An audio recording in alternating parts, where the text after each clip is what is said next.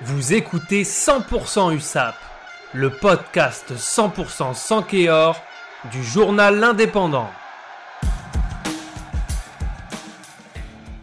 Samedi 30 avril 2022 à 17h dans un stade Aimé Giral à guichet fermé, l'USAP recevait Brive 12e au classement, 7 points devant les Catalans. Dans ce choc du bas de tableau, seule la victoire avait de l'importance pour les deux équipes. En battant les Corésiens, L'objectif était limpide, se donner pourquoi pas l'opportunité de tenter de sauver sa peau en top 14 sans avoir à disputer un match de barrage contre le finaliste de Pro D2 et pour Brive, assurer définitivement son maintien en remportant leur première victoire à l'extérieur cette saison.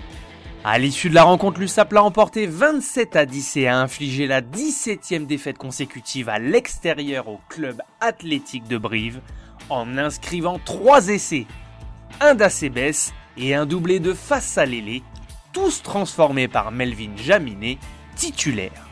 Les Sankéors peuvent donc continuer à rêver d'un maintien direct en dépit d'un match mal entamé, puisque ce sont les Brivis qui avaient tout vers le score.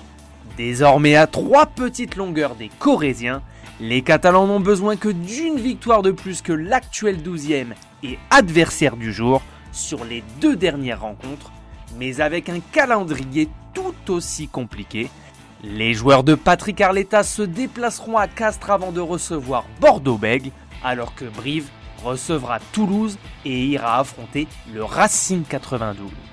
Un suspense et pourquoi pas un exploit côté catalan que l'on suivra dans 100% USAP. C'était 100% USAP, le podcast 100% sans Kéor du journal L'Indépendant. On continue d'y croire pour les 100 Kéor.